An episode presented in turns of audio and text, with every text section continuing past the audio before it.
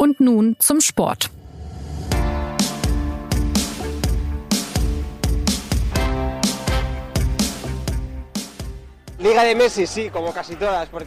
Das ist Messis Liga, sagt ein junger Mann auf den Straßen von Barcelona bei den Meisterfeierlichkeiten. Er zeigt immer seine Magie, aber man muss schon sagen, es ist nicht nur sein Können, sondern das des ganzen Teams. Aber er macht die Mannschaft besser, sie braucht ihn. Er ist der größte Spieler der Geschichte.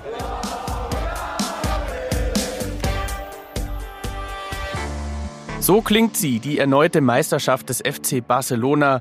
Die Rambler war am Wochenende wieder ein Menschenmeer mit Bengalos und der Heiland Barças ist natürlich Lionel Messi. Aber Spaniens Liga ist ja nur die eine Sache. Die andere ist die Champions League. Und da trifft Barca im Halbfinale am Mittwoch auf den FC Liverpool mit Jürgen Klopp. Deshalb begrüßt sie hier bei Und nun zum Sport diesmal Jonas Beckenkamp, das bin ich, zu einer Sendung über die Königsklasse. Ich freue mich auf unser Sportgespräch, das garantiert ohne Videobeweis auskommt und wir starten nach ein paar kurzen Infos.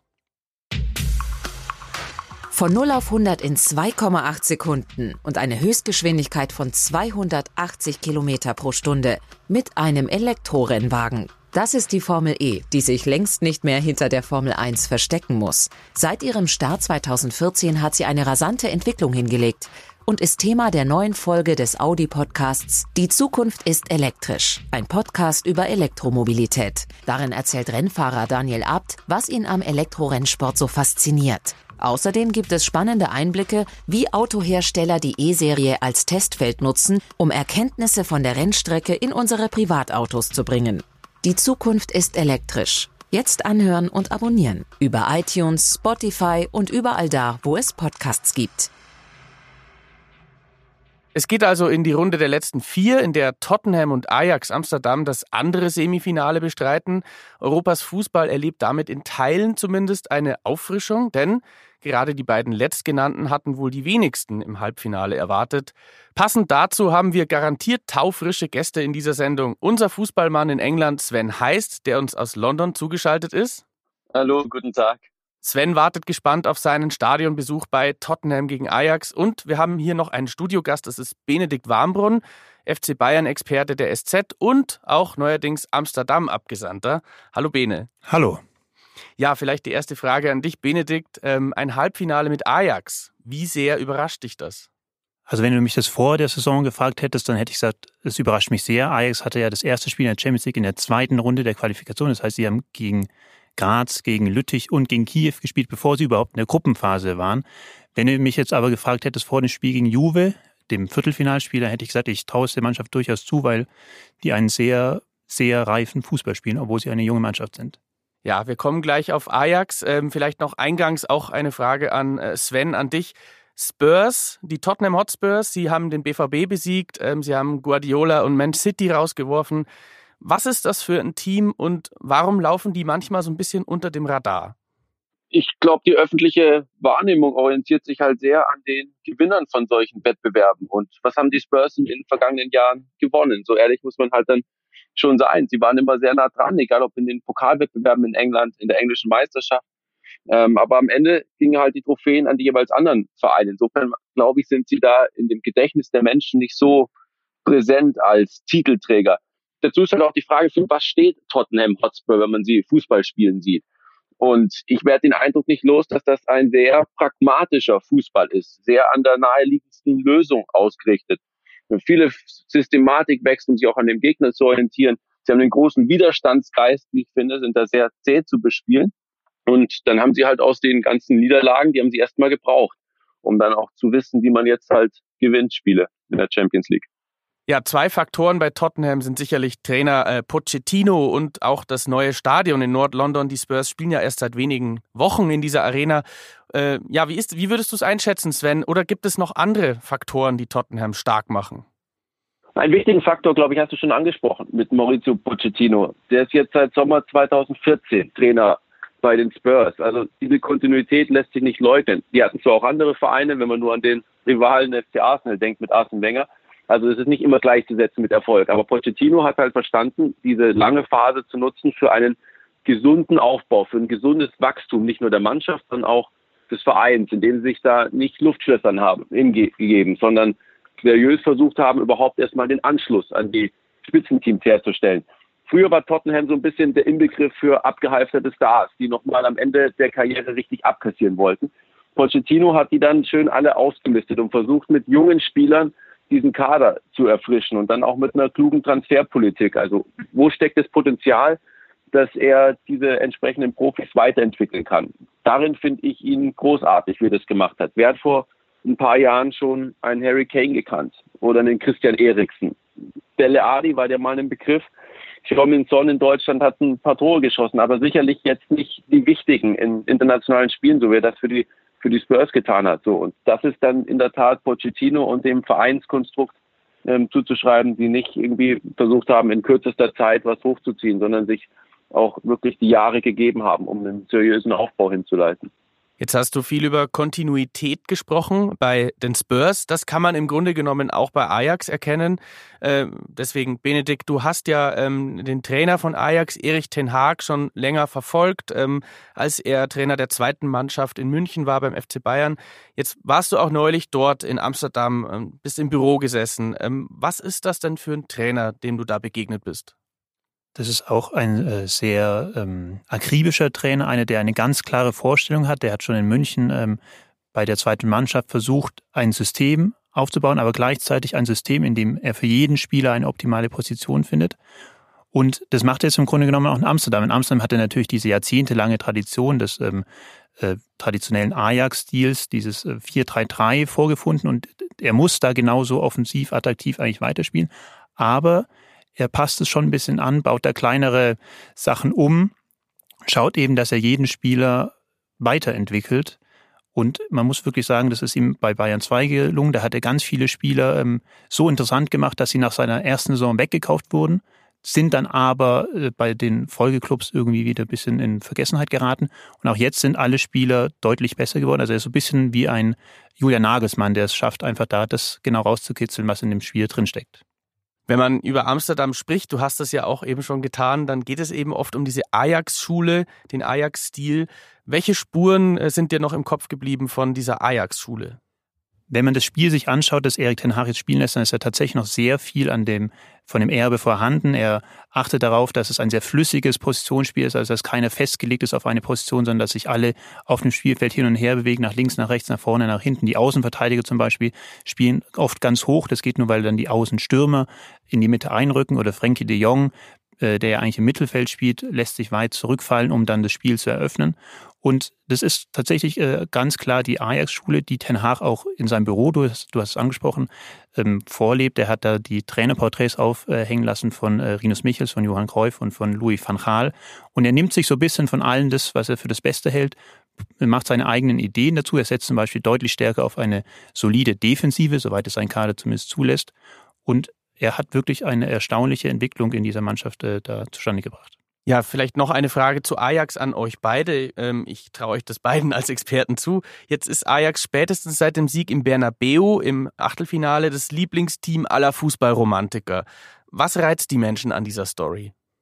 Ich glaube, dass die Leute an Ajax reizt, dass dieser eigentlich so berechenbare Wettbewerb halt doch nicht so berechenbar ist, wie er häufig dargestellt wird dass es immer noch die Möglichkeit gibt, im vergangenen Jahr zum Beispiel die AS Rom oder jetzt Ajax Amsterdam mit einer klugen Strategie sich in den Halbfinale der Champions League vorzuspielen, dass es dann doch nicht in Stein gemeißelt ist, dass es immer die großen Mannschaften schaffen. Ich bin gespannt auf dieses Spiel gegen die Spurs, weil bislang hat von Ajax Amsterdam niemand etwas erwartet. Weder gegen Real Madrid noch gegen Juventus Turin. Zumal auch die, Auswärts, äh, die, die Rückspiele jeweils auswärts stattgefunden haben. Also sie konnten voll drauf loslegen. Gegen die Spurs wird das nicht passieren. Also ich kann garantieren, dass Pochettino sich sehr genau anguckt, was Ajax Amsterdam kann und was sie nicht können. Und dann im Zweifel ihnen ein Spiel präsentiert, das Ajax nicht liegt. So etwa wie das 2017 im Europa League Finale gegen Manchester United war. Unterschätzen wird diese Ajax-Mannschaft hier in, in London niemand mehr. Jetzt ist es ja so, dass ähm, Harry Kane, soweit ich informiert bin, ausfällt. Ähm, blickt man mal auf Ajax, Benedikt, wer sind denn da die prägenden Figuren? Äh, wie stehen vielleicht auch an, angeschlossen daran die Chancen, dass all diese guten Spieler auch im Kern zusammenbleiben? Die Chancen stehen sehr schlecht. Also ein Spieler ist schon definitiv weg. Frankie de Jong, ich habe ihn vorhin schon erwähnt, der wahnsinnig wichtig für den Spielaufbau ist. Erik Ten Haag hat gesagt, er macht die ganze Zeit Fotos von seiner Umgebung. Also sein Spieler, der hat den Ball ganz hinten und sieht innerhalb von Sekunden mehrere Optionen eigentlich. Und äh, also er wird weg sein.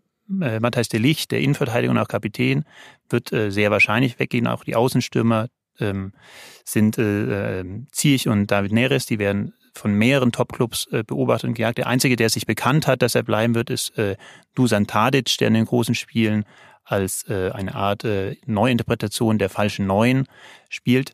Und ich glaube, äh, diese Mannschaft wird natürlich auseinanderfallen, aber es ist eben eine Idee, die diese Mannschaft auch äh, prägt und diese Idee wird bleiben. Und deswegen könnten sie langfristig auf ein Niveau kommen, das man so von Ajax nicht erwartet hat. Es wird natürlich nicht langfristig ein Halbfinale in der Champions League möglich sein. Ja, blicken wir mal auf das große Ganze. Ähm, zuletzt war es in der Champions League ja oft so, dass spätestens im Halbfinale oft dieselben Teams unter sich waren. Der FC Bayern, Real Madrid, Juventus, Barcelona. Gut, dann gab es mal ein paar Ausnahmen mit AS Rom. Äh, aber trotzdem hat man das Gefühl, irgendwie wandelt es sich, bis es bunter geworden. Äh, wie kommt es, dass es diesmal doch zwei Teams geschafft haben, dabei zu sein? Ich denke, das Spannende an diesem Halbfinale ist, dass wir vier Mannschaften haben, die alle, ähm, wir haben es jetzt bei Ajax und bei Tottenham schon ein bisschen angedeutet, klar geprägt sind von ihren Trainern und eben jetzt nicht nur irgendwie die besten Spieler gekauft haben, die teuersten Typen sich in den Kader gestellt haben, sondern die eben für jedes Spiel einen Plan haben oder ähm, einen ganz großen Plan, der über alles sich drüber äh, stülpen lässt. Das ist ja, über die wir noch nicht gesprochen haben, bei Liverpool und Barcelona ebenfalls so. Und das zeigt eigentlich eben auch, dass man durchaus ins äh, Halbfinale eben vorkommen kann, indem man von Runde zu Runde eine Strategie entwickelt oder eben die eigene Strategie von Runde zu Runde ein bisschen anpasst. Ich meine, das ist ja auch ein bisschen konträr jetzt zu den vergangenen drei Jahren. Der Mannschaft von Real Madrid ist ja immer nachgesagt worden, ähm, ein Höchstmaß an Pragmatismus zu besitzen. Welchen Spielstil hat Real Madrid schon verkörpert über die Jahre? Also, wenn man diesen Spielstil definieren will, dann war es am Ende derjenige, der dich halt auf den, auf den Thron bringt, zum Erfolg. Aber sehr kategorisierbar, wie das jetzt vielleicht bei einigen Mannschaften in diesem Jahr ist, war das sicher nicht. Und ich glaube schon, dass dann der Fußball halt mal wieder in Zyklen verläuft, dass sich das dann über ein paar Jahre durchsetzt, aber dann sich auch wieder andere Strategien das Alte ablösen. Und wie Bene das eben geschrieben hat, gehe ich damit sehr konform. Das ist in, in der Tat so ein bisschen auch Ideologien hinter den Mannschaften, die da stehen und auch sehr kluge Trainer, die darauf gucken vor allem mittlerweile, dass ich Spieler zu einem Zeitpunkt hole, wo sie vielleicht noch nicht die ganz großen Stars sind. Ich kann das speziell dann bei, bei Liverpool und und, und Tottenham so sehen, sondern wo steckt auch ein Entwicklungspotenzial, um mit diesen Spielern mitzugehen. Denn nur die großen Leute zu kaufen, wie das Manchester United versucht hat über die Jahre, das ist halt dann doch nicht erfolgsversprechend, weil am Ende mehr dazu gehört, als nur das Portemonnaie aufzumachen. Auch Barcelona ist ja nicht einfach jetzt der äh, Heldenfußball schlechthin, sondern die haben ja auch unter ihrem Trainer Valverde äh, in diesen jetzt fast zwei Jahren sich weiterentwickelt. Der hat ja auch den Barcelona-Stil nochmal auf seine ganz eigene Art interpretiert, hat es erstmal ein bisschen defensiv äh, solide aufgestellt um dann jetzt in der zweiten Saison durchaus nochmal mehr mutig, weil eben die defensive Stimmen nach vorne zu spielen. Also auch da ist eine Entwicklung zu sehen. Es ist keinenfalls so wie bei Real, dass eben da so ein Gladiatorenfußball angeboten wird. Ja, sprechen wir doch mal ein bisschen über dieses Duell am Mittwoch. Also Barcelona gegen Liverpool. Ähm, man kann sagen, bei Barca spielt Lionel Messi ja wie immer, aber vielleicht auch doch noch ein Stückchen besser. Also mein Eindruck ist auch eine der besten Saisons, vielleicht sogar bei, bei Barcelona. Sven, vielleicht an dich die Frage, was kann Liverpool dagegen ausrichten? Denn sie haben ja doch ein bisschen andere äh, Orientierung, Fußball zu spielen. Warum muss sich der FC Liverpool an Barcelona ausrichten? Warum muss Liverpool gucken nach Barcelona, was die für Fähigkeiten haben? Ich glaube, dass Barcelona nicht drum kommen wird, zu gucken, was da auch in Liverpool abläuft. So klar sind mir die Verhältnisse in diesem Duell nicht. Jürgen Klopp hat da was aufgebaut, wo es sich lohnt, genau hinzugucken, was er dort kann. Und da einfach nur als Barcelona das übliche Spiel aufzuziehen, glaube ich, wird nicht reichen. Denn Liverpool ist mittlerweile sowohl in der Lage, diesen typischen Fußball von Jürgen Klopp abzusolvieren, wo sie auf Balleroberungen aus sind und dann direkt in die Spitze spielen. Und da könnte ihnen so der Stil von Barcelona sehr entgegenkommen mit diesen Ballpassagen. Auf der anderen Seite ist Liverpool aber auch in der Lage, ein Spiel zu kontrollieren, wie die Kollegen in München schmerzhaft erfahren mussten im Achtelfinale. Und dadurch decken sie mittlerweile mehrere Facetten ab und haben einen wesentlich ganzheitlicheren Ansatz als in den vergangenen Jahren. Das macht Liverpool für mich in dieser Saison noch stärker als in der Vorsaison. Frage an euch beide so, ähm, wie geht es euch vom Gefühl her, auch vielleicht jetzt mal, wenn man mal die, den Journalismus beiseite lässt, was ist das aufregendere Spiel von beiden, Tottenham, Ajax oder Barcelona, Liverpool? Mir geht so ein bisschen, dass ich Barcelona, Liverpool als das Größte empfinde. Wie geht's euch? Von den Namen her ist Barcelona Liverpool natürlich das Größte, wie Sven gerade beschrieben hat, geht es ja auch da eben um eine äh, gewisse Spannung, weil man nicht weiß, wer wird wie spielen, wer lässt sich wie weit auf das Gegnersziel ein. Ich finde gleichzeitig aber auch, dass, ähm, also ich sage es hier mit aller nötigen Objektivität, dass mich die Schönheit des Ajax-Spiels wirklich begeistert. Also das ist eine Mannschaft, wenn man der zuschaut, wie die von hinten raus Lösungen auf kleinem Raum findet, wer das äh, irgendwie jetzt einfach sich so anschaut, ohne dabei gerührt zu werden, der hat jetzt aus fußballerischer Sicht wirklich ein äh, eiskaltes Herz. Also das ist äh, ein, ein, ein toller Fußball. Ich bin auch gespannt eben, wie sie das jetzt schaffen werden, das erste Mal in einer Situation, in der sie eben nicht der klare Underdog sind, der halt mit seiner Steinschleudertaktik dann irgendwie vorangeht, sondern auch für viele vielleicht sogar ein, ein Kandidat fürs Finale ist, wenn nicht sogar der Favorit fürs Finale sind. Ja, Ajax vielleicht im Finale. Möglich ist es durchaus. Sven, bei Liverpool fragt man sich wiederum, ja, wie es eigentlich sein kann, dass sie mit einer unfassbar guten Saison mit irgendwie fast 100 Punkten am Ende wahrscheinlich nur Zweiter werden in England. Ähm, hast du eine Erklärung? Naja, mit Pep Guardiola, glaube ich, der der Perfektion so nahe ist, dass sie fast ins Wahnhafte abdriftet. Ähm, trainiert halt jemand Manchester City, der sowohl den Verein als auch die Spieler unter, unter Spannung setzt, regelrecht und auch noch unter Spannung hält über eine relativ lange Anzahl, Anzahl über, über ein, zwei, drei Jahre halt hinweg. Und das ermöglicht halt bei Manchester City, dass sie jede Woche Topleistung bringen. Weil der Kader so besetzt ist, dass du dir gar keine Ruhephase gönnen kannst. Wenn du da mal einen kleinen Lapsus leistest, steht schon der Nächste hinten dran, der die Position nahtlos übernimmt. Also denk mal zurück, Pep Guardiola hat mal mit Claudio, Claudio Bravo einen Torwart verpflichtet, der hat nicht die Leistung gebracht, also muss er durchgehen und dann kam der nächste mit Ederson. Das zeigt halt, wie dieses Gefüge bei Manchester City funktioniert und daraus kann ich mir dann ableiten, dass sie halt jetzt auch in der Lage sind, über so viele Wochen hinweg in der Premier League jedes Spiel zu gewinnen, weil sie halt A müssen und B halt sich selbst dann so unter Zugzwang setzen, dass sie auch in der Lage sind, das abzuliefern. Wenngleich das natürlich für den englischen Fußball als solches, also glaube ich, kein Erfolgszeugnis ist, dass da zwei vorne wegturnen mit dem großen Abstand. Also da sind andere Mannschaften auch in dieser Spielklasse, die den Anspruch haben müssten, den beiden da nicht nur Paroli zu bieten, sondern vor allem den Abstand zu verkürzen. Und wie das vor allem auch in den direkten Duellen ausgesehen hat, ähm, glaube ich, ist kein Lob für, für den Rest der Liga. Ähm, trotzdem bemerkt man ja bei Jürgen Klopp tatsächlich, dass er große Mühe hat, die Erwartungen auch in Liverpool zu befrieden. Er sagt ja auch immer wieder, auch Platz zwei wäre dann kein Misserfolg bei der Saison, die wir gespielt haben. Inwieweit ist er denn von allen Trainern in der Champions League wiederum jetzt derjenige mit dem größten Druck, weil er einfach jetzt auch mal einen Erfolg vorweisen muss langsam? Ach, seht mir nach. Ich glaube, dass da alle Trainer den gleichen Druck verspüren. Also, wie Bene eben gesagt hat, wer weiß, ob Ajax Amsterdam jemals in der näheren Zukunft nochmal die Chance hatten, ein Champions League-Finale zu erreichen. Wer weiß, ob das Maurizio Pochettino gelingt, bevor nicht irgendwie seine besten Spieler zum anderen Verein abgehen. In Barcelona müssen sie dringend die Triumphe von Real Madrid kontern. Ich glaube, da steht Liverpool mit Jürgen Klopp nicht alleine in der Not zu sein, mal einen Titel zu gewinnen bei Klopp, glaube ich, spielt halt mit rein, dass er halt jetzt zuletzt doch sehr viele entscheidende Spiele verloren hat, sowohl in der Champions League als auch im Europa League Finale und dann generell natürlich auch die Clubhistorie bei Liverpool durchkommt mit dieser Sehnsucht nach der Meisterschaft der ersten seit 1990. Das stapelt es dann natürlich ein bisschen auf und ist natürlich jetzt auch in Deutschland ein großes Thema, weil halt Liverpool und Jürgen Klopp halt ein großes Thema sind. Aber ich glaube, dass die anderen genauso da unter Zugzwang stehen, ähm, mal einen Titel zu liefern als Liverpool. Wenn wir aufs Halbfinale blicken, dann fällt natürlich auf, dass der FC Bayern diesmal nicht dabei ist. Ähm, das war ja zuletzt auch oft anders. Deswegen, Bene, vielleicht äh, nochmal zum Schluss äh, ein bisschen der Blick nach München. Ähm, wenn man all die Stärken dieser Halbfinalisten betrachtet, über die wir jetzt gesprochen haben, wie weit ist denn der FC Bayern aktuell von einem solchen Semifinale sportlich entfernt? Das ist schwierig zu sagen, weil sie sind mal äh, vor zwei, schon, äh, zwei Runden ausgeschieden gegen Liverpool und sie sind eine Mannschaft im Umbruch. Das muss man schon ganz klar sagen. Es ist ein neuer Trainer da. Es wäre bei dieser Mannschaft und diesem, auf diesem äh, Niveau unerfahrenen Trainer überraschend gewesen, wenn sie so weit gekommen wären. Sie werden jetzt im, den Kader ja massiv umbauen im Sommer und mein Eindruck ist, dass Nico Kovac schon auch dazulernt die Frage ist, wie sehr wird es ihm dann gelingen, auch wie wir es jetzt bei den vier Halbfinalisten äh, in diesem Jahr genannt haben, eine Spielidee so deutlich herauszuarbeiten, dass ein Bayern-Fußball wieder zu erkennen ist, der dann vielleicht auch ein Bayern-Fußball aller Nico, Nico Kovac sein kann. Aber das sind gerade derart viele Ungewissheiten. Es ist schwierig zu sagen. Also sie werden einen Kader haben, mit dem man nächstes Jahr auf jeden Fall ins Viertelfinale, Halbfinale muss eigentlich.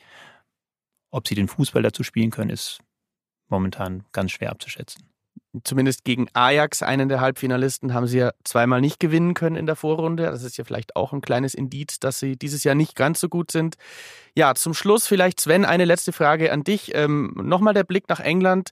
Der totale Triumph der Premier League mit einem Finale Liverpool-Tottenham plus einem möglichen Europa League-Finale Arsenal gegen Chelsea.